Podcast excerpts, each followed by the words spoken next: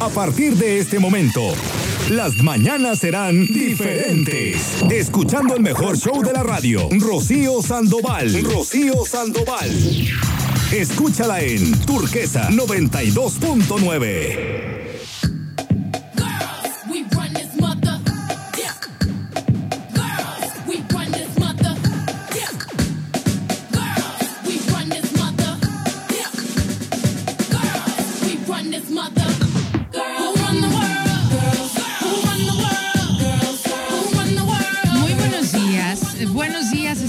que hayas amanecido muy bien, contenta, contento, eh, de buenas. ¿Cómo no ser así, no? Si de ese porcentaje, lamentable porcentaje, eh, de un millón ochocientas mil personas que cada noche eh, se van a dormir con la misma expectativa que tú y yo, ¿no? a veces uno, fíjate lo ilógico y lo irónico más bien, que se va uno a dormir y no, bueno, es que mañana tengo que hacer esto y esto y lo otro, y hace uno sus planes, cuando un millón ochocientas mil personas de forma natural, de muerte natural, no se levantan y tú y yo el día de hoy podemos decir afortunadamente que no somos ese porcentaje y estamos aquí, así es que dime tú si tenemos otro motivo, necesitamos otro motivo para estar eh, alegres en, en este día. Señor eh, productor, oiga, buenos días. Como la, como la película, digo, como la serie esta del juego del calamar. Vamos por reto, ¿no? Por día. De hecho, ya el año que viene, que ya es muy pronto, ¿verdad? En, en, el calendario de, de, nosotros los humanos, porque si habláramos del calendario universal, ¿no? Ya viene la segunda parte del juego del calamar. Todavía ah, no sé qué día, pero este ya para el 2023 ya. Ya, ya este va, va. Ya merito. ¿No han dicho en qué mes va a salir todavía? No, lo he checado bien, pero pues el año ya lo sabemos. Bueno, pues sí, si llega uno, que con eso ya ven cómo vamos. Oye, eh, tengo un número de WhatsApp en el cual podemos estar en contacto. Si quieres mandarme un mensaje, pues yo encantadísima. El teléfono es 314 174 3013 314 174 3013. Si hoy es tu cumpleaños, muchísimas felicidades, de verdad que la pases increíble, que la pases muy bien con la gente que te importa, con la gente que con la que realmente quieres estar, que creo yo, pues es es lo que realmente vale la pena. Pero bueno, antes de comenzar con el tema del día de hoy, que va a estar bueno, déjenme contarles que tuve la oportunidad el día de ayer de ver una película que yo en las redes sociales eh, estaba viendo como, la verdad es como cuando ves una noticia que la, la pasan por muchos lados, pero no, no le prestas mucha atención. Y yo veía que últimamente Guillermo del Toro, este orgullo mexicano, este director, ah. andaba por todos lados. Ya se está riendo. ¿Usted también se la vio ayer o qué? No manches. de hecho, iba, quería hacer yo un comentario ayer, pero no, no se prestó el tema, pero. Espere, este... espere, espere, espere. Estamos hablando de la película de Pinocho, de Pinocchio. Dios, Dios, ¿eh? Dios. Si tienen Netflix, si tienen esta plataforma, tienen que ver Pinocho. De verdad, eh, todo lo que creía saber de Pinocho sobre el cuento no sabías absolutamente nada. Estoy en lo cierto, sí, no, sí, señor sí, Nada más. No, no cuente nada, no, cuente la es, lo que, es lo que yo digo de, las películas infantiles de ese tipo, que las vuelven a hacer, o sea, remasterizadas o, ya otra vez en nuevas y las sacan igual que una, la, clásica. O sea, como la película de La Bella y la Bestia, lo que es en la película de caricatura, así salió igual con personajes, lo mismo.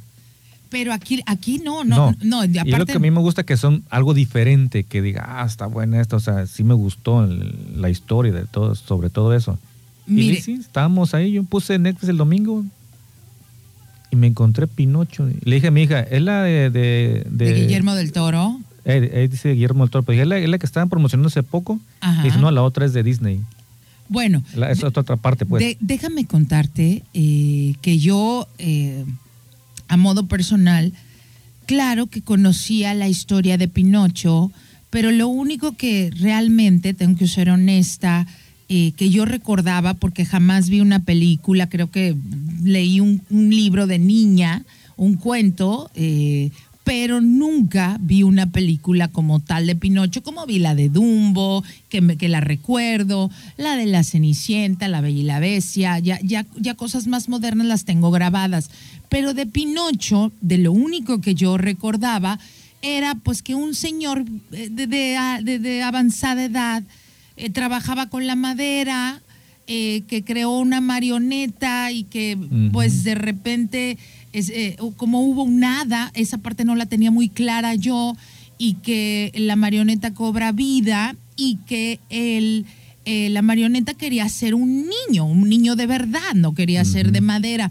Era lo único que yo conocía de la historia hasta que llega Guillermo del Toro y presenta esta obra de arte, como él la llama, obra tallada a mano, porque además de, la película de Pinocho que ya está disponible en Netflix, está también el detrás de cámaras que cuando te das cuenta, porque fueron 15 años o 10 años los que Guillermo del Toro eh, tenía preparando esta, esta película y cuando ves la película y después ves el cómo la realizaron, dices, e, este hombre está en otro nivel y fíjense que esta, esta versión eh, sobre la marioneta viviente, definitivamente creo yo que ha elevado la historia a un nivel mucho más alto, señor productor.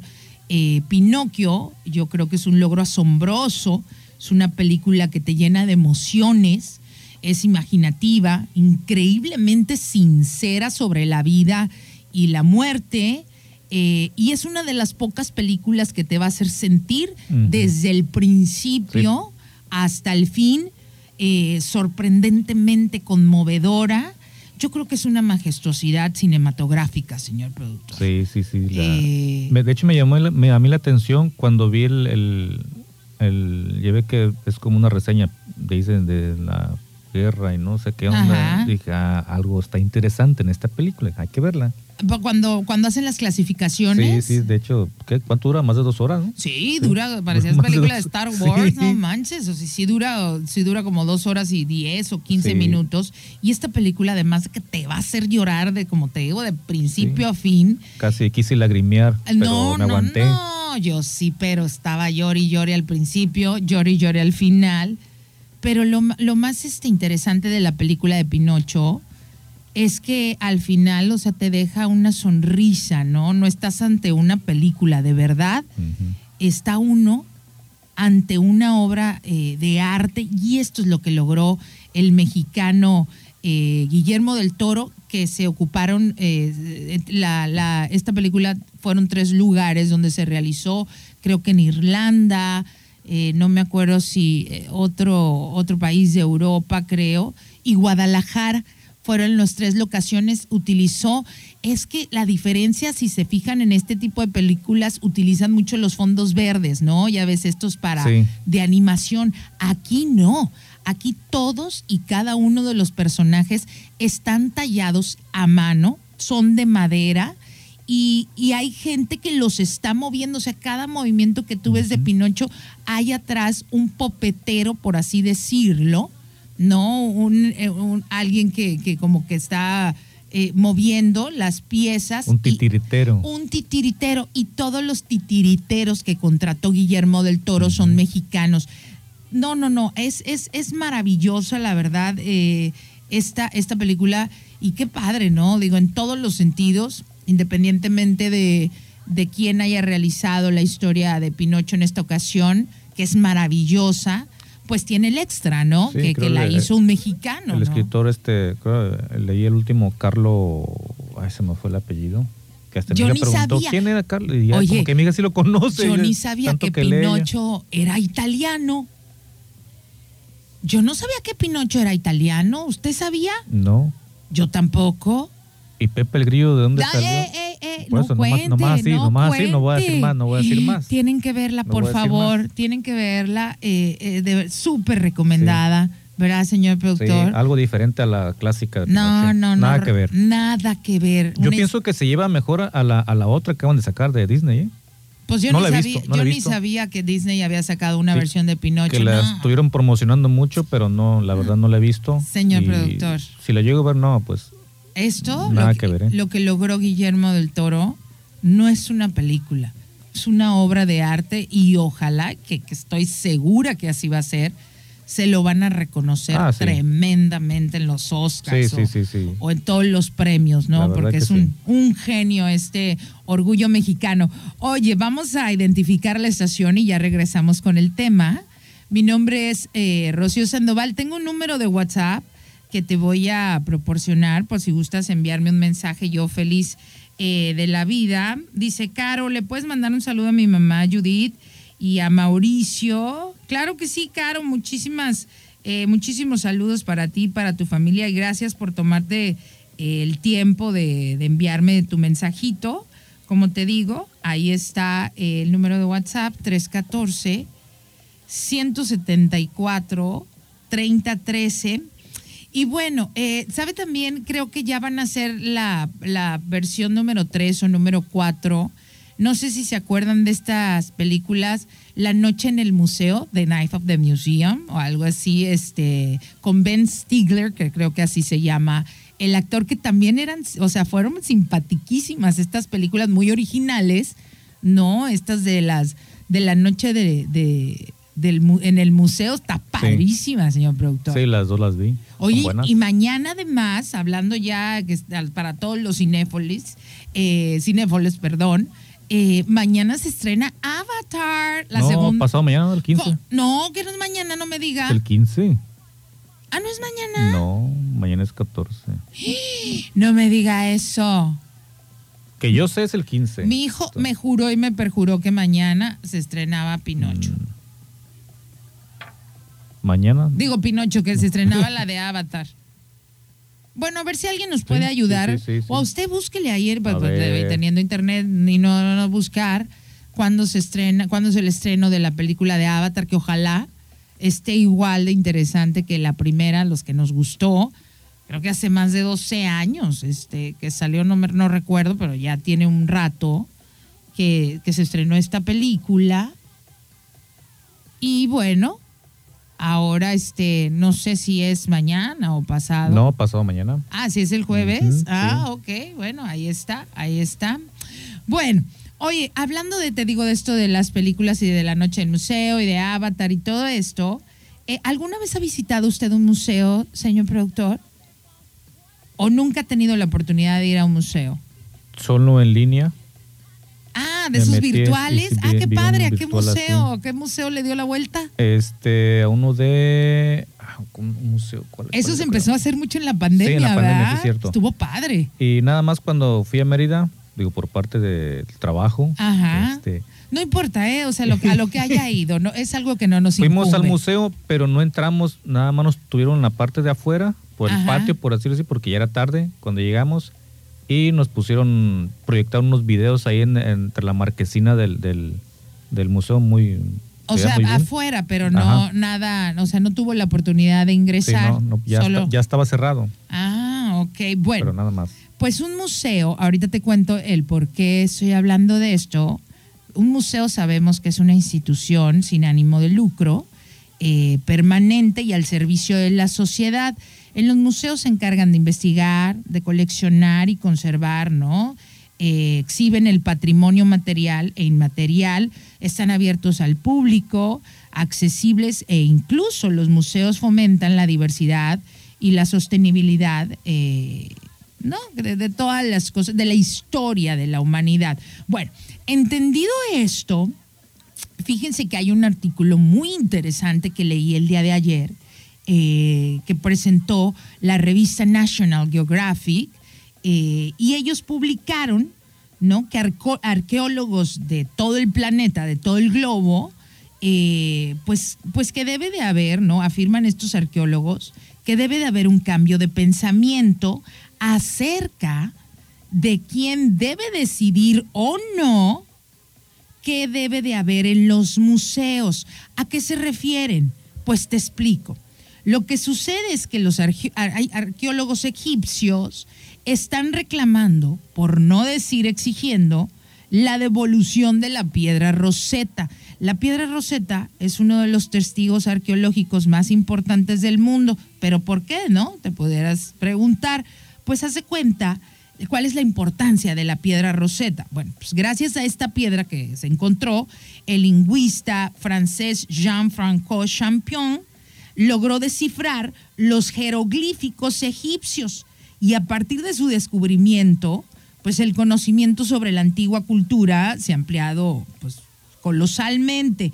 Pues ahora un grupo de arqueólogos exige que el Museo Británico, donde se encuentra esta piedra Rosetta, ¿no? que es el custodio, eh, la devuelva a su país de origen y la petición, aunque pareciera increíble, ya ha logrado recaudar miles de firmas, esto va en aumento y aquí viene la pregunta y me gustaría saber muchísimo qué opinas. Eh, si tienes tiempo, mándame un WhatsApp. ¿Usted cree, señor productor, que de verdad debe de haber un cambio de pensamiento en los museos? Eh, ¿A qué me refiero? Pues pues que cada país debería de tener las cosas pertenecientes a su cultura, no otros eh, extraños, por así decir, o ajenos que realmente no les pertenecen. Como el penacho. Como el penacho de Mocti. De hecho, un amigo fue para allá de paseo y este sí mandó imágenes de allá. Dice que está en una pequeña cabina con aire acondicionado porque si le pega algo de calor, se desbarata. Claro, claro. Está bien protegido, pues mi pregunta es, ¿usted qué piensa al respecto? ¿Que deberían de, eh, que, o sea, que cada país lo que se pudiera transportar, lo regresaran a, la cultura que le pertenece? Sí, yo diré que sí, ¿no? O sea, ¿cuántos, ¿cuántas cosas de México no hay fuera? ¿Y sabe qué es lo peor, lo triste que nosotros y, que nosotros nunca las vamos a, o sea, nunca vamos a tener la oportunidad de conocerlo, el penacho de Moctezuma, por, por decirlo. O sea, nunca tú ni yo vamos a tener la oportunidad de verlo. Digo, a lo mejor si viajas, ¿no? Este, puedes ir a, verlo, pero me refiero a la mayoría del país. Bueno, ya que esté pensionado, empiece a viajar, me, compre, ah. mi avión. En privado, pues me da una vueltita, me lleva a ver el penacho de Moctezuma, pero bueno. Dos siglos después de que la enigmática piedra, esta la que te cuento, la piedra roseta, que es la que está causando todo el revuelo y el por cual arqueólogos de, todo el mundo pues están reclamando, ¿no? O la mayoría eh, exigiendo pues que se devuelva la piedra esta que, fue tan que, que, fue y que es tan importante para los egipcios. Eh, en, en, pues uno de los arqueólogos más importantes eh, es una mujer dice que está segura de que estos objetos van a estar eh, van a ser devueltos porque el código de ética de los museos está cambiando dice ella que es solo cuestión de, de saber cuándo así lo explicaba esta arqueóloga egipcia de nombre Hannah y dice que la piedra es un símbolo de violencia cultural y de imperialismo también cultural. Por eso resituar la piedra es un símbolo de cambio, ¿no? De que ya, por decir, pues ya estamos en el siglo, o sea, ya no estamos en el siglo XIX, sino que hay que trabajar con un código de ética y, muchas otras reliquias, ¿no? Eh, esta piedra roseta, como te digo, es una máquina del tiempo entre la Europa imperial y el, y el Egipto antiguo. Y digo, pues pues están en, en, su derecho de, eh, pues de reclamarlo. Rafa dice, si quieres ver un verdadero museo, visita una pirámide. Claro, dice, los demás museos no son nada. No, bueno, hay, hay de todo, ¿no? Yo creo que las pirámides eh, tienen lo suyo, ¿no? Pero claro que hay objetos eh, muy valiosos de que cuentan la historia de la humanidad en, en museos y, y muchos también que, que, que valdría la pena eh, visitar, ¿no? Y lo triste, como te digo, es que hay tantos objetos eh, tan maravillosos que nos eh, recuerdan a nuestros, pues, nuestros orígenes, nuestros antepasados y que nunca vamos a tener la oportunidad de verlos, ni de conocer cómo eran, cómo lucían, porque ahí en foto, la verdad, no es, no, no es lo mismo, ¿no? Entonces, eh, como te digo, ahora los arqueólogos pues están eh, con este cambio de mentalidad y, la mayoría se está uniendo, ¿no? Para, para que haya este real cambio y digan, oye, hay mucha, la tecnología ha avanzado muchísimo, hay cámaras donde puedes transportar perfectamente y la pieza que quieras, no, o sea, la puedes transportar, o sea, cuando se quiere, se puede, ¿no? Y más con los dinerales, ¿no? Que, que, se pueden recaudar para movilizar eh, ciertas, eh, ciertas este, piezas, ¿no? Bueno, pues era el año de 1799, cuando las tropas napoleónicas, ¿no? Porque luego dice uno, ¿y cómo acaban, no? ¿Cómo acabó el penacho? De... Oye, no, el penacho de Moctezuma es una vergüenza, fue como la papa caliente. O sea, se la fueron pasando, el Cortés se la regaló al otro, el otro la regaló y luego la subastó y luego el otro fue, y o sea, así andaba el penacho de Moctezuma. Imagínate tú las pachangonas que han de haber hecho sin un Halloween, ¿no? Vale, yo, me voy a disfrazar del Mocti. Bueno, antes no existía el Halloween, pero.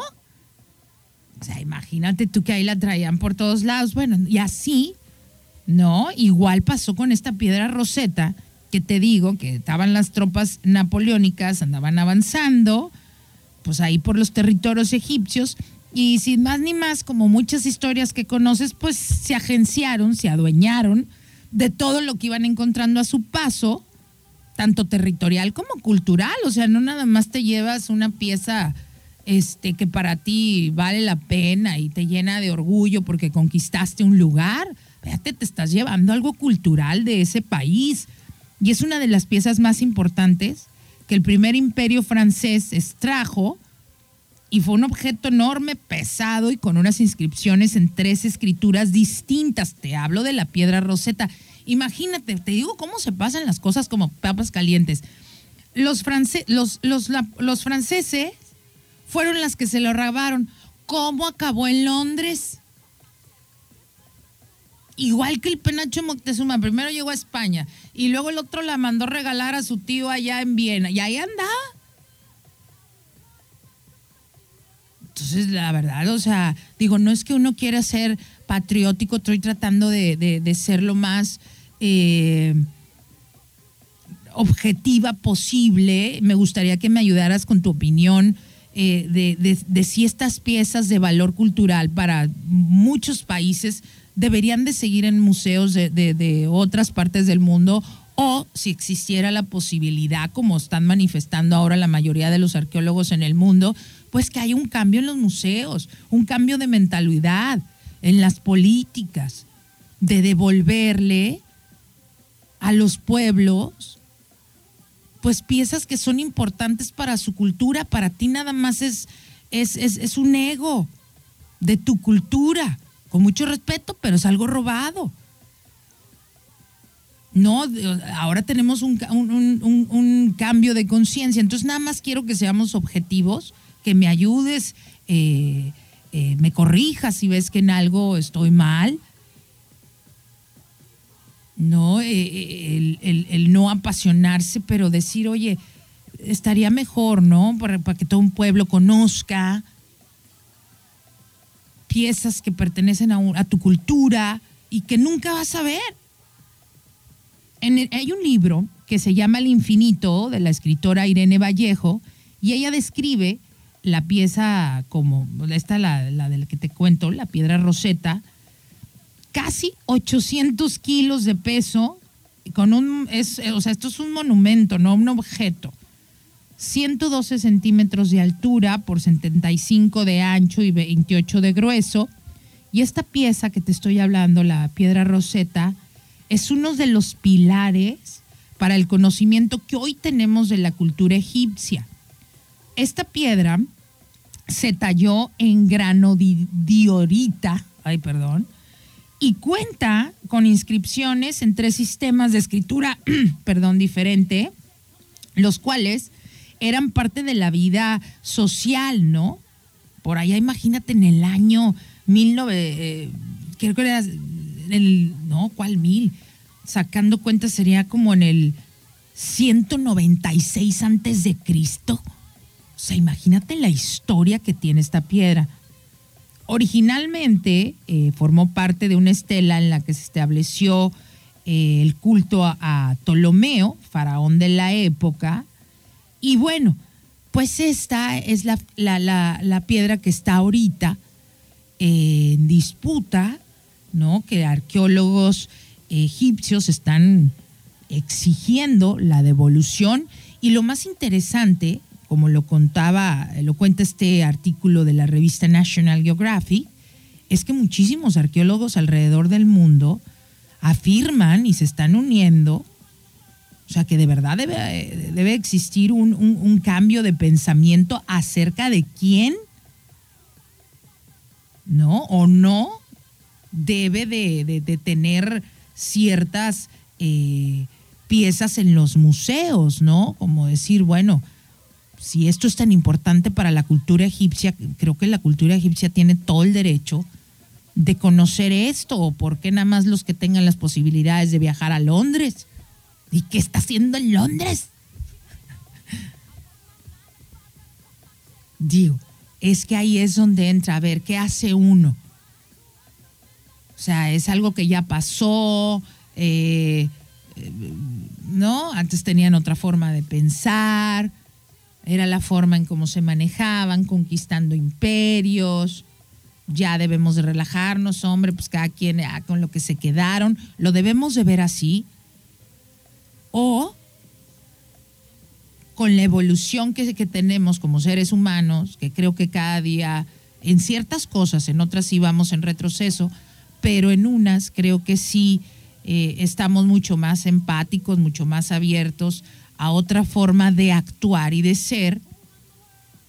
Y esto es lo que están pidiendo los arqueólogos.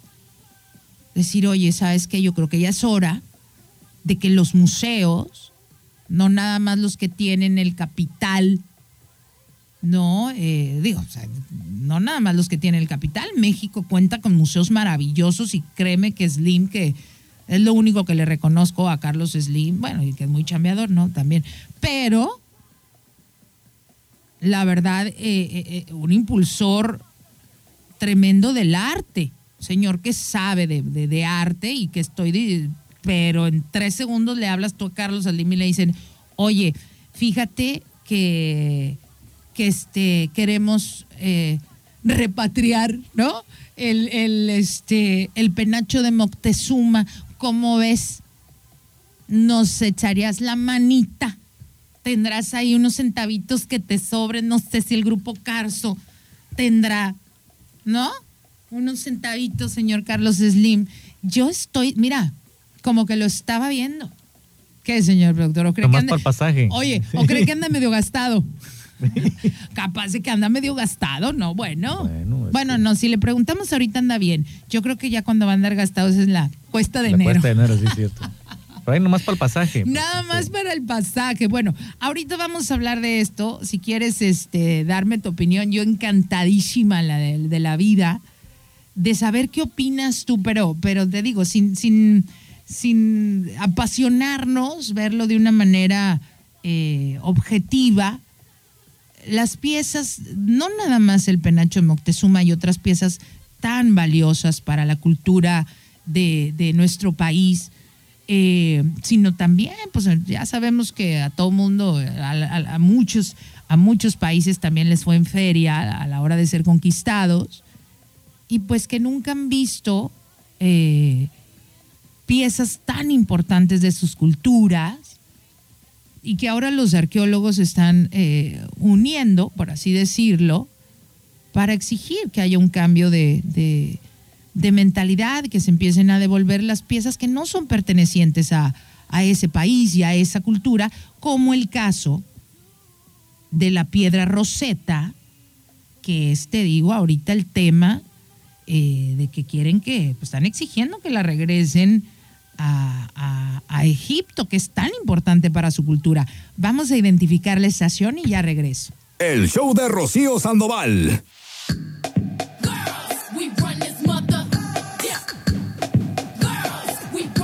Oye, estamos de regreso. Gracias por tu mensaje. No, no. Ah, sí, a, Fabri, a Fabriciano. Fabriciano, tiene nombre de italiano. Fabriciano, muchas gracias por eh, tu opinión. Dice Chío, buenos días. Respecto al tema de los vestigios arqueológicos eh, que retonen a su lugar, yo, yo, mi opinión es que debemos ser responsables con algunos restos como aquí, los mexicanos, dice, ya que aquí eh, pues no se tenía ética ni valores y los cuidan, o sea, los que cuidan los museos y hasta las mismas autoridades venden todo lo que se puede, todo lo que se puede. Dice, da tristeza, ¿no? O sea, él, ah, creo que si no malinterpreto tu mensaje, Fabriciano, espero voy a eh, eh, entender un poquito lo que tratas de decir, es que esté mejor que las cosas estén en otro lado, porque el sistema de nuestro gobierno son bastante... Eh, no hablo yo por el actual, no soy... Este, no pertenezco a ningún partido político, pero a mí en lo personal no me desagrada al 100% el presidente que hay ahora. De verdad, esa es mi humilde opinión. No me desagrada del todo, ¿no? Pero esa es mi opinión. Entonces, Dicho esto y avanzado, creo que lo que trata de decir nuestro amigo es, nombre, que se queden allá porque luego hay políticos que los van a vender. Bueno, ni o sea, ¿cómo desmentir a, Fabriz, Fabriciano? Calderón, el, no se lo hubiera llevado puesto el penacho este, el, Peña Nieto o el Salinas de Gortari. O, la Martita Fox, que le ven, también le hallaba re bien a eso de robar. Pues todos le han hallado a lo de robar. ¿Cuál no? Ay, ya me proyecté, perdón. ¿Qué, señor productor? Nada más se queda así. Pues es que, que a ver, que, la historia, estoy, trato de buscarle uno. Si yo que don Benito Juárez, que también andaba haciendo las suyas. No, no, si te digo que hay, no. México me dueles. Por eso dicen, ¿cómo era aquella, el, el libro este que leí que me encantaba? México lindo y herido. ¿Cuál querido? Pues México lindo y herido. Pero, dígalo, suéltale, señor productor, está queriendo, qué? Y, el aguante que tiene México, ¿eh? Ah, no, no, no, ya de, aguante hasta hace unos años, ya ahorita ya hay otra palabra para eso, ¿eh? Antes sí, ay, no, los mexicanos aguantamos todo. No, ya ahorita ya no hay aguante, ¿eh? Ya ahorita es porque somos. Y ya saben con qué letra empieza. Y ya me enojé. Entonces, sí. O sea, si seguimos permitiendo, ya no le echemos la culpa ni al PRI, ni al PAN, ni al pirripirri y al pipipipipi y al PRD, Morena, la güera y todos, ¿no? Ya ahorita somos tú y yo los responsables. Si nos vuelve a pasar y volvemos a elegir lo mismo y seguimos de tranzas y, y todo es porque tú y yo como mexicanos somos responsables de lo que pasa en un país. Punto. Fin del comunicado. Ay, calmada pues. Continúo. Dice hermosa, eh, interesante tus temas. Ay, muchas gracias por lo de temas. no, muchas gracias, muchas gracias por el piropo. Pero bueno, el asunto aquí, a mí, el personal, como te digo, eh, se me hace muy, muy interesante eh, esto que está pasando porque sí sería un, un cambio importante, un cambio importante a, nivel de, de pensamiento en los museos sobre todo, ¿no? Que, son tan, la mayoría de los museos europeos tienen pues todo lo perteneciente, o sea, mira, y, nosotros estamos ni siquiera tan mal. Pregúntale a los africanos si tendrán algo de, su cultura.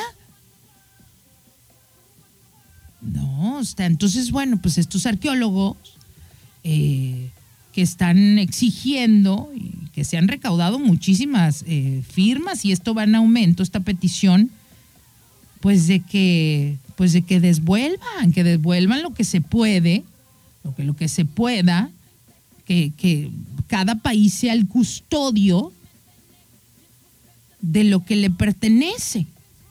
Vamos a ver si esta petición eh, sigue no, sigue avanzando por lo que yo veo y toda la lista de arqueólogos, pues no eran dos, ¿eh?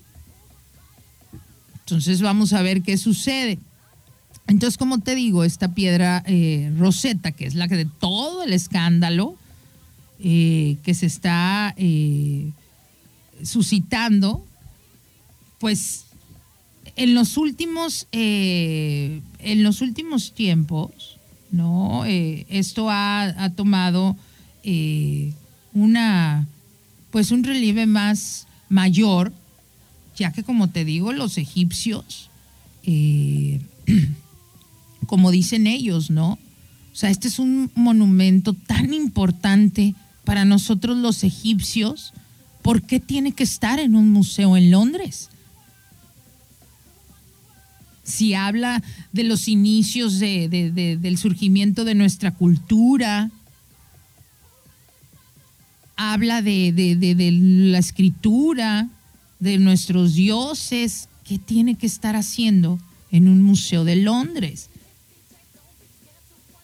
Es que esta piedra es como la puerta hacia la cultura del, antiguo egipcio.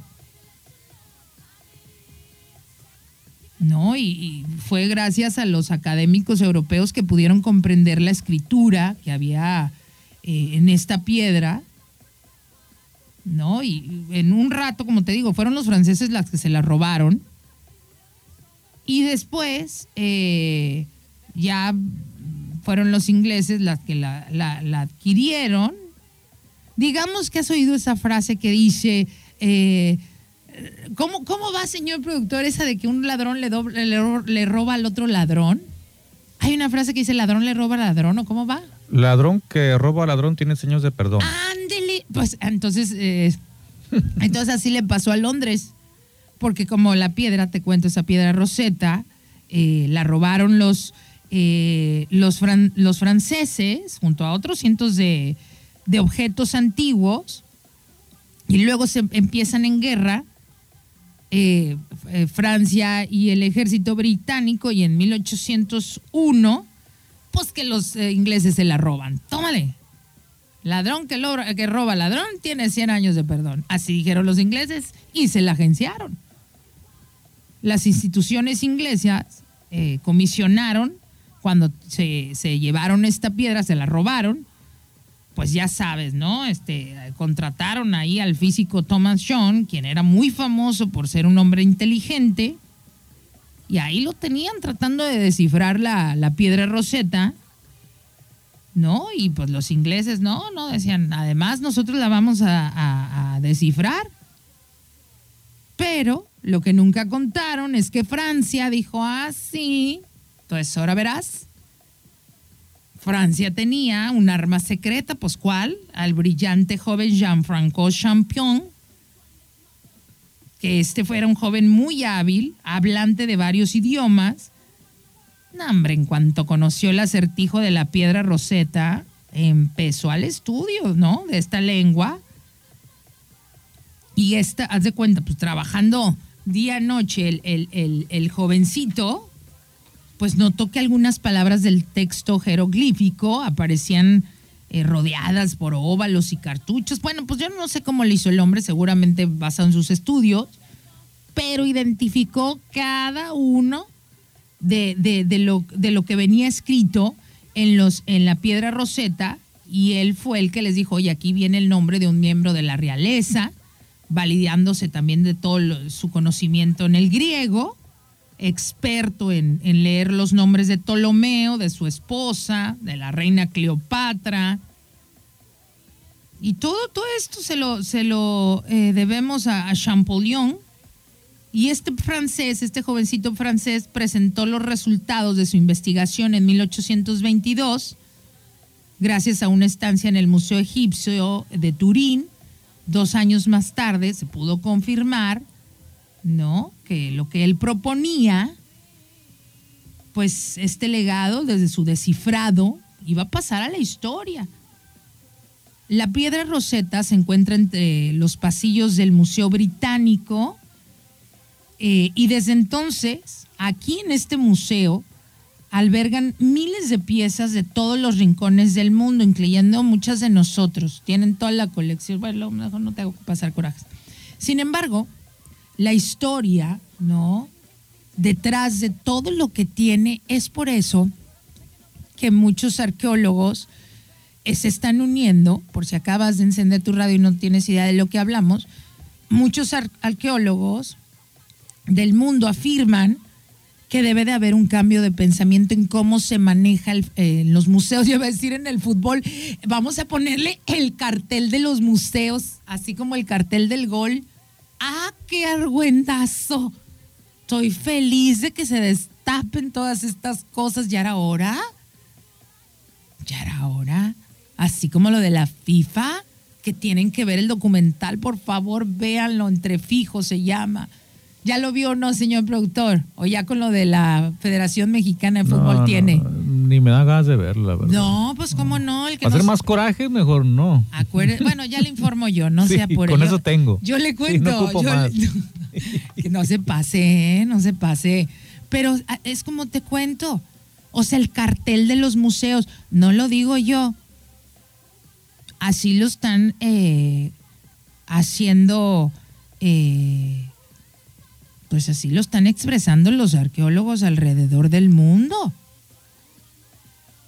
¿No? Que dicen, sí, sí entendemos que el museo de, de- del Museo Británico, sí, es un gran espacio, bla, bla, bla, bla, bla, bla, que albergan muchísimas piezas, pero que no se nos olvide que la historia de cada, detrás de cada una de estas piezas, de rincones, de, de rincones de muchas partes del mundo, pues ha sido de saqueos, de conquista, de despojo, de esclavitud, de muerte. Y es lo que dicen los egipcios, los arqueólogos egipcios. Y la piedra roseta no es la excepción. Y esa, eh, la que encabeza esta, pues no sé si llamarlo, eh, pues esta petición, digamos, es la egiptóloga Eva Ahab de Gab. Ay, el apellido no sé, no me pidan tanto. Pero total que lo mencionó eh, en este artículo de National Geographic, que hasta el día de hoy, pues esta piedra es un símbolo que tiene eh, la pieza, que tiene la propiedad del Museo Británico. Dice, y pues no, no es propiedad del, de ningún museo, es la historia de Egipto y es la herencia del antiguo Egipto. Y esto es lo que se debe de entender. Así decía la investigadora. Dice, porque entonces si no, pues el, colonialismo no se ha ido. Dice, tal vez ya no haya tropas británicas en Egipto. Dice, pero aún está presente. ¿Por qué?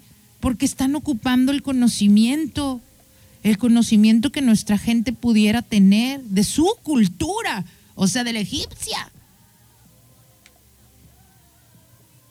Dice, y esta pieza histórica no es la única. El Museo Británico, ahí ubicado en la capital inglesa, o sea, este lugar posee la más grande colección eh, de piezas de historia mundial muchas de las cuales han sido reclamadas por países de donde fueron extraídas para no ser devueltas. Y el museo, pues ya sabes, ¿no? Ha hecho caso omiso de las solicitudes, argumentando que de acuerdo con sus políticas está prohibido regresar las piezas o el paro. A ver, ¿a ti te consta que el penacho de Moctezuma no se puede regresar? ¿A quién nos consta que, que no hay manera? Porque lo que lo- esa es la versión del museo. O sea, estamos escuchando la versión porque el señor productor hasta lo dijo. No, es que la tienen en una cámara muy fría porque si no se desbarata. Todas las piezas importantes en los museos las tienen resguardadas, pues si no las van a dejar a uno ahí, le ponen el letrero no tocar y hace cuenta que le dicen, tócale. Pues las tienen que tener protegidas. Como el rascahuele, ¿no? Ah, si no le rasques. Y ahí está. A ver, te digo, no pienses en changos. Ahí estamos todos pensando en changos. Pero te consta, te consta que no la pueden regresar, que no pudieran regresar intacto el penacho de Moctezuma o cualquier otra pieza como lo eh, explican estos eh, historiadores, arqueólogos. Pues no, no nos consta porque la versión nos la está dando la contraparte, la que no quiere devolver, ¿no? Voy a leer algo de lo que, de lo que estás, eh, de lo que estás pensando y me lo mandas en tu mensaje. Dice, como la Mona Lisa que está protegida, claro. Dice, buenos días, eh, estoy escuchándote. Dice, es que hay mucha gente incrédula. Dice, buenos días, sería bueno que se regresara la piedra roseta y tenga una buena custodia para evitar que la dañen y que se permita seguir su investigación y ojalá regresen pues tantas piezas que le pertenecen a México. Es historia universal y conocimiento para la humanidad, pero ¿sabes qué? Sobre todo para nosotros como mexicanos. Digo, en el caso, ¿no? De por decir, del penacho de Moctezuma.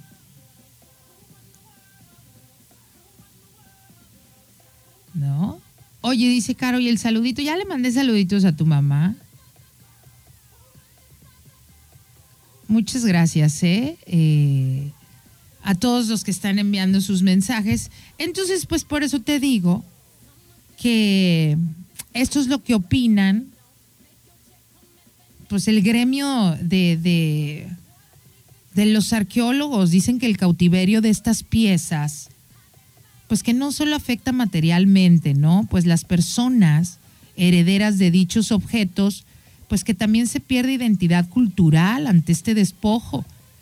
El Museo eh, de Londres también muestra entre sus pasillos los bronces de Benin, obras de arte nigeriano, que sabes que la mayoría de los nigerianos jamás las van a ver. El penacho de Moctezuma. Pregunta, ¿Cuántos mexicanos conocen físicamente el penacho? Así lo menciona también Chikaokeke Agulu, ándele, historiador de arte nigeriano. Y así como sucede con estas piezas, ¿no? Como personas que viven en Egipto, pues tampoco nunca van a poder ver la piedra de Rosetta, ni el penacho, ni nada. Es por eso que el gremio arqueológico pues está organizando para formalizar la petición que busca primeramente explicarles a los egipcios lo que se les ha arrebatado. Y es que también eso es otra cosa. ¿No te acuerdas que hace un par de años nuestro presidente Andrés Manuel López Obrador, uno, ¿te acuerdas que exigió que, que, eh, España diera ofrecieron unas disculpas públicas a México por lo sucedido. Eh, y después también solicitó su esposa, la primera dama, eh, la devolución del penacho de Moctezuma. Y yo escuché mucha gente reírse. Ahora entiendo lo que están hablando estos arqueólogos. Y fíjate qué inteligentes son. Para evitar que pase lo mismo como con nosotros, de que mucha gente se rió, ¿no? Y hay cosas más importantes. Todo es importante, ¿eh? Creo yo. O sea, no, creo que hay, que todo es importante. Entonces, para evitar caer en lo que nosotros caímos, lo que van a hacer o lo que están haciendo ya en Egipto es primera que primero que nada, le están explicando al pueblo egipcio lo el valor de lo que se les o sea, la palabra suena ruda, suena brusca, pero fue la realidad, lo que se les arrebató, o cómo hablamos de la conquista. ¿Cómo, cómo, cómo, cómo platico la historia de la conquista? ¿Cómo te la enseñaron en la escuela y a mí? Que casi, casi nos dijeron, o al menos corrígeme si estoy mal, pero lo que yo entendí es que nos hicieron un favor porque éramos unos salvajes, unos indios. Así lo entendí yo por los libros. A lo mejor estoy equivocada. Y la que entendió mal, interpretó mal lo de los libros de la SEP, fui yo de niña. Pero, pues, ¿cómo, cómo, cómo, cómo a los nigerianos? ¿Cómo, imagínate en África ¿Qué les deben de enseñar a los niños y los que tengan la oportunidad de ir a la escuela cuando tocan el tema de la esclavitud? ¿Cómo se lo pintas bonito? No, nos hicieron un favor, un paro. Ah, o sea, que nos traían de esclavos y era un favor. Sí, pues, claro, mira, te pusieron zapatos, andabas descalzo. No sé. Me gustaría saber tu opinión. Entonces se me hace muy inteligente el movimiento que están haciendo los egipcios. Primero que nada, están explicándole a la gente la importancia de- de lo que se les arrebató.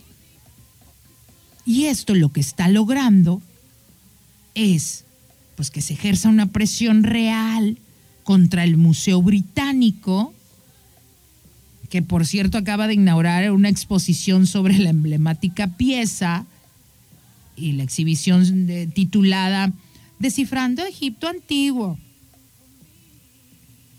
Y ahí además en la, en la exhibición se hace un recorrido, ¿no? De cómo la robaron los franceses y luego cómo la robaron los ingleses.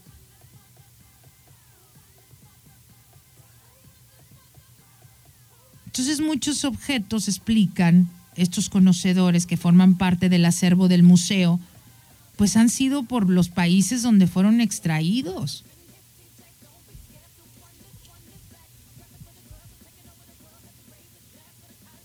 ¿No?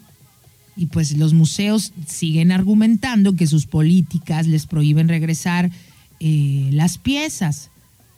Dice Juan, eh, interesante su opinión, si exigieran al Museo Británico que devolviera a los países originarios muchas de estas piezas de culturas milenarias que exhiben, eh, pues algunos a lo mejor ni siquiera eh, quedarían, o sea, ninguno, otros países, o sea, creo que estoy entendiendo, Juan, que dices que a lo mejor otros países no tendrían no están desarrollados o no tienen los recursos para cuidar de o proteger estas piezas. Yo lo veo así, no sé qué piense usted, señor productor. Es como si eh, yo tengo me, eh, ¿cómo le- un lingote de oro y el señor productor me lo roba y me dice, no, yo te lo voy a cuidar y yo me lo voy a quedar y me lo voy a llevar a allá de donde soy, de Páscuaro, por así decirlo y este porque tú ni lo vas a cuidar ni nada y Conmi- nadie y conmigo nadie lo- va a estar mejor. conmigo va a estar Sí. mejor porque tú ni lo sabes cuidar Sí, y te si lo vas te a lo gastar. te lo vas a gastar y aparte ni lo vas a enseñar y aparte este no te lo puedo mandar porque se va a deshacer en el camino Sí.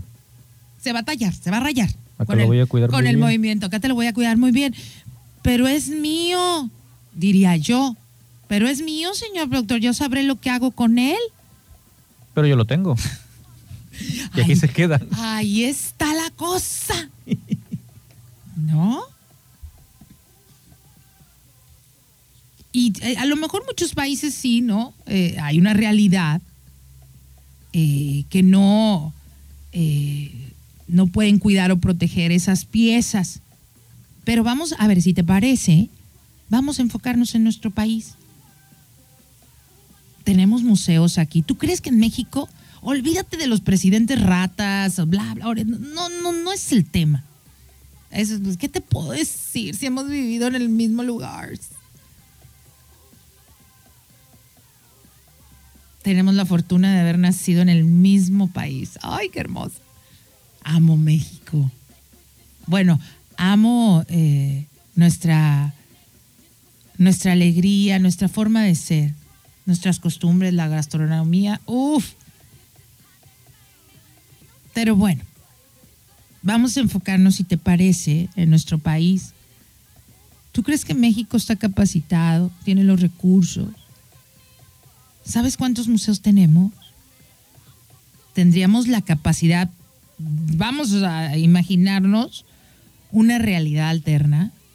¿Tú crees que México tiene la capacidad de, de- preservar el penacho de Moctezuma si no lo devolvieran, por así decir? Mira, México cuenta con más de 1.300 museos en todo el país, ¿eh? Y esto de acuerdo a datos del Instituto, Nacional de Antropología e Historia, la INA. La y la gran mayoría se ubican en el centro del país. Los más importantes son el Museo Nacional de Arquitectura, que se encuentra en el último piso del Palacio de Bellas Artes. También está el Museo Nacional de Arte, está ubicado en el centro histórico de la Ciudad de México. El famoso Munal, que está dentro de un edificio de más de 100 años de antigüedad. Eh, murales de José María Velasco. Y ahí tienen exposiciones que van cambiando constantemente. Está también el, el Museo Nacional de las Culturas, ubicada en la calle de Moneda en el centro histórico también de la Ciudad de México. Y en este espacio se enfocan en las culturas antiguas del mundo, como la griega, la romana, la persa, entre otras. Hay exposiciones temporales en este edificio con más de 200 años de historia.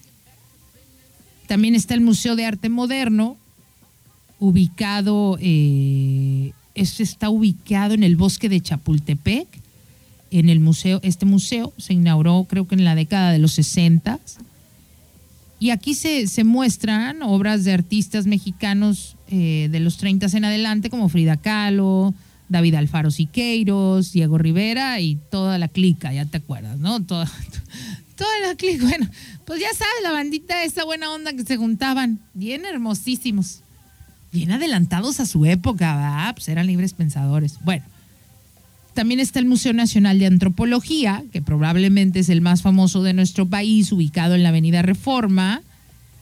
Eh, y este se construyó en 1964, cuenta con 22 salas y exige, exhibe perdón, el legado arqueológico de los pueblos de Mesoamérica.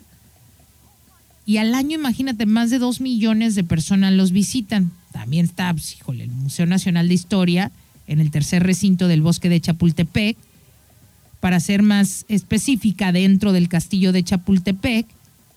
Qué maravilla, nunca he ido al castillo de Chapultepec, señor productor. Sí, una vez fui. Y al Zócalo y todo, todo eso. Al Zócalo no, nada más al castillo y a la basílica. Nada más. Qué impresión, vean, todos los que no nacimos, o sea, todos los que, que crecimos en provincia, por así decirlo, en lugares pequeños, yo creo que la primera vez que fuimos a la Ciudad de México era, sí. wow, o sea, lo que veías en tele, pues ahora lo estabas viendo. De hecho, hace poco que fui, estuve por la Torre Latinoamericana y cerquita está el museo, ¿no? El Museo de Bellas Artes. Ah, ah, Bellas Nada más por fuera, Precioso. Anduve por el barrio chino, por ahí, ahí anduvimos. No, sí, es, es, es, impresionante el, el, el ver eh, el castillo del Chapultepec y más cuando uno va aprendiendo un poquito más, le, le, vas tomando más valor, ¿no? Más respeto a, la historia, lo que sucedió ahí eh, hace, pues, hace años. Y bueno, como te digo, está el Museo Nacional de Historia dentro del, del castillo de Chapultepec. Eh, y que, bueno, pues en lo que fue la casa de los presidentes por gran parte del siglo XIX, inicios del XX, el más, el más eh, reciente de los museos y modernos es el Museo Soumaya, que así es el nombre, eh, creo que de la esposa, ¿no? De la esposa o de la hija de Carlos Slim. No recuerdo si Soumaya es el nombre de la... Investígueme, por favor, señor productor, ¿cómo se llama eh, la, esposa, la esposa del viudo, ¿verdad? De don Carlos Slim? Porque ahorita no, no me acuerdo, creo que es su hija su hija es la encargada del museo, pero no sé, porque creo, si no me equivoco, la eh, esposa eh, del, del señor Carlos Slim era una mujer muy conocedora del arte y en honor a ella se nombró el Museo Soumaya. Alguien aquí me está diciendo muchas gracias eh, que sí, que es en honor a su esposa. Sí, su hija es la que lo... La, que lo administra, exacto. Muchas gracias, Ivette, ¿eh? por, por el dato. Y como te digo, este es el, más reciente y moderno. El Museo Soumaya está ubicado en la Plaza Carso. ¡Ay, qué raro! no se ría, señor productor. De seis niveles. La Plaza Carso, no, hombre, está padrísima. Se parece mucho a las de aquí. Entonces, eh, eh, volviendo al tema, como te digo, este museo es uno de los más grandes y famosos de la ciudad, eh, conocido por su popular y hermosísima estructura. Fue inaugurado en el 2011, como bien nos lo comentaron aquí, alberga seis salas distintas que dan hogar a, diferentes y a distintas colecciones entre ellas se encuentran valiosas piezas prehispánicas, colección de medallas, monedas, billetes del virreinato. Incluso tienen la colección más grande que la del Banco de México. No, y tiene más dinero que México. También Carlos Slim. Pero esto sí, una palomita, la verdad, en estas cuestiones, digo, a lo mejor hará otras cosas eh, interesantes y, buenas por el país. Desconozco algunas, la que más, lo que pasa es que como me cego con que nos tiene con la tarifa más alta que hay en el mundo de la telefonía, pues ahí sí no, nada más no comprendo su amor por México, ¿va? Entonces, eh, pero volviendo a nuestro tema, eh, este, te digo que en el Museo Soumaya, eh, que fue nombrado en honor a la difunta esposa del señor Carlos Slim, eh, se tiene la colección de medallas y monedas del virreinato y billetes más grande, como te cuento, incluso que las de el, Banco de México. Voy a leer algo de lo que piensas el día de hoy, si acabas de encender tu radio, prender tu radio. Bueno, pues estamos hablando de, este asunto, hombre, que, que pues arqueólogos eh, de todo el mundo pues están afirmando y reclamando, ¿no? Por no decir exigiendo, además de que se devuelva la piedra roseta que es tan importante para los egipcios, pues están diciendo, oye, ¿sabes qué? Tiene que haber una forma de pensar acerca de quién debe decidir qué piezas o no debe de haber en los museos. O sea, no nada más es que, ay, que la pieza ya está aquí, hombre, ya lo pasado, pasado. No, o sea, estamos hablando, o sea, no, no, no verlo tan superficial esto pertenece a una cultura, una cultura que le robaron algo. O sea, para ese país es importante pues conocer, ver de primera mano pues lo que es su cultura. Tú aquí cuando haces una exhibición hasta haces la exhibición y presumes y exhibes cómo la robaste.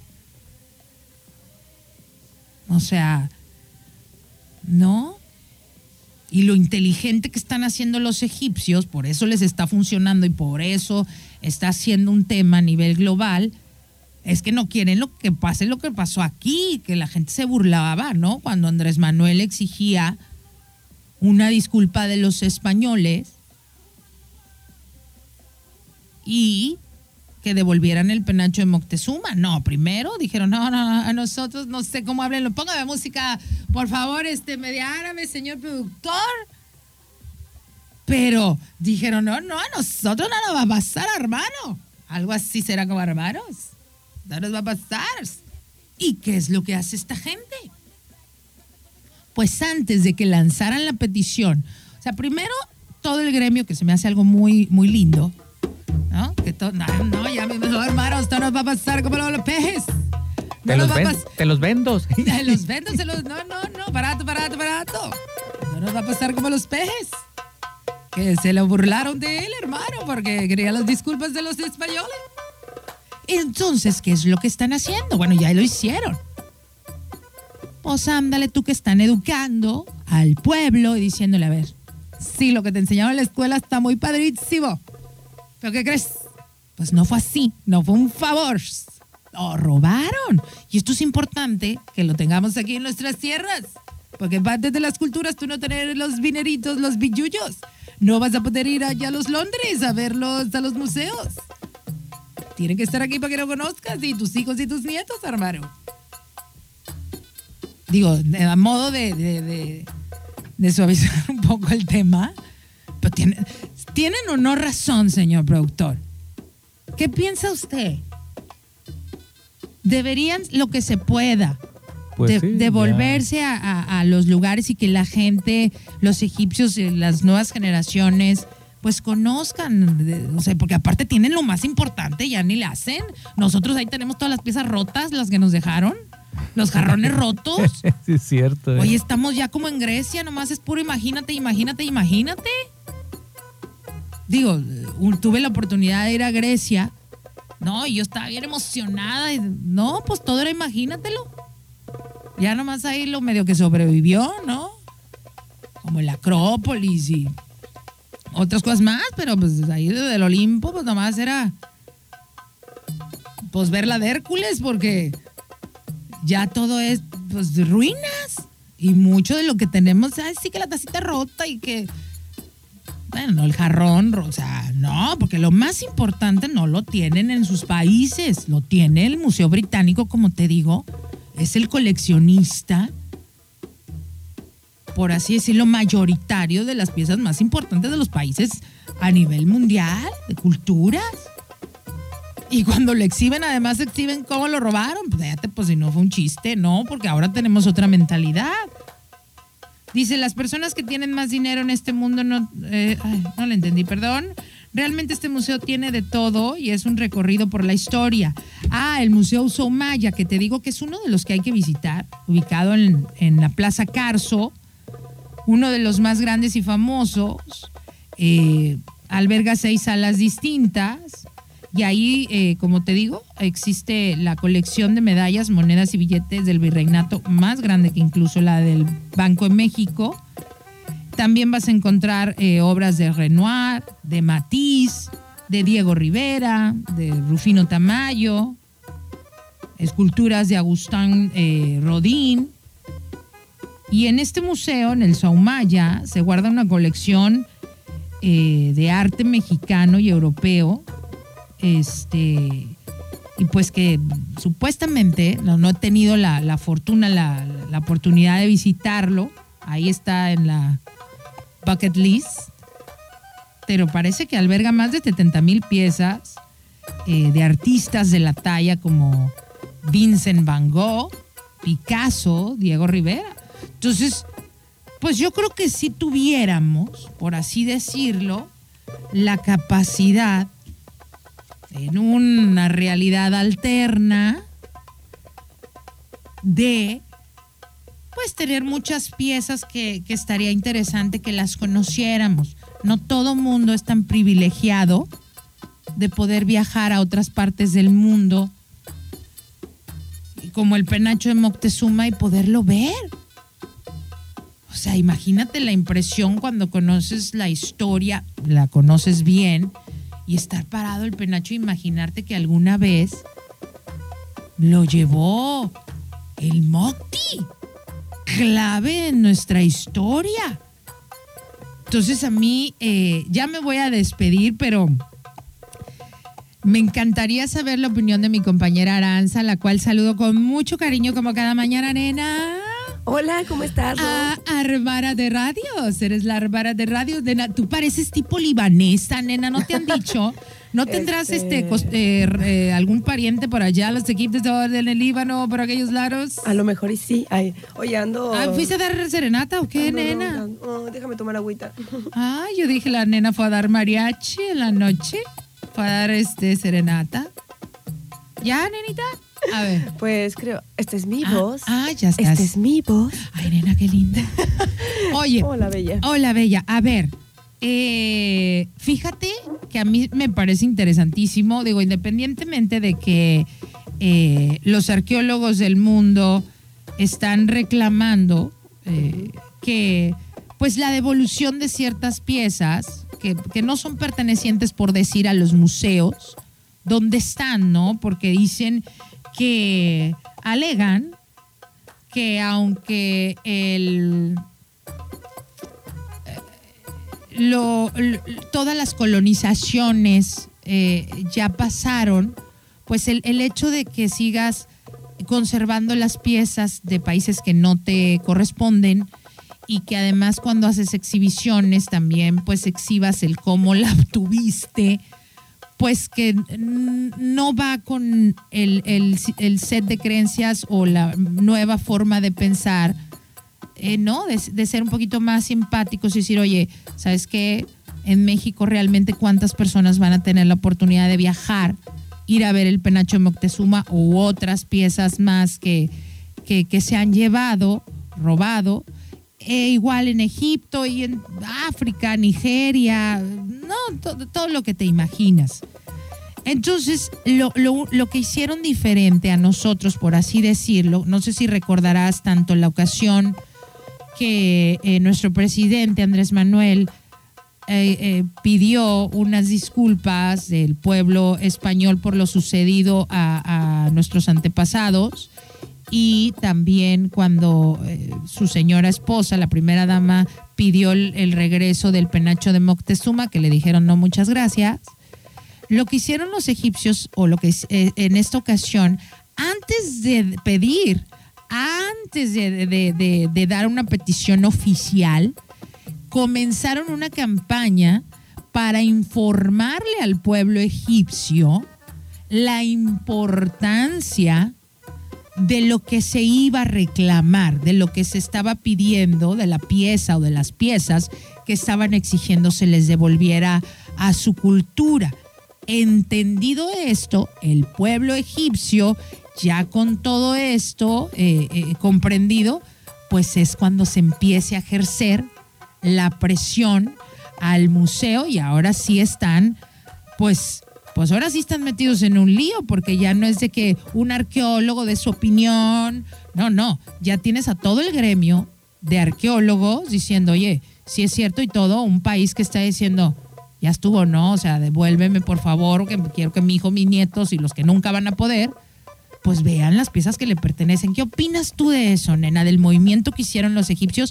Porque si recuerdas, no todos, pero muchos se rieron, ¿eh? Eh, de Andrés Manuel López Obrador y de su esposa cuando hicieron estas dos peticiones y, ay, hay cosas más importantes.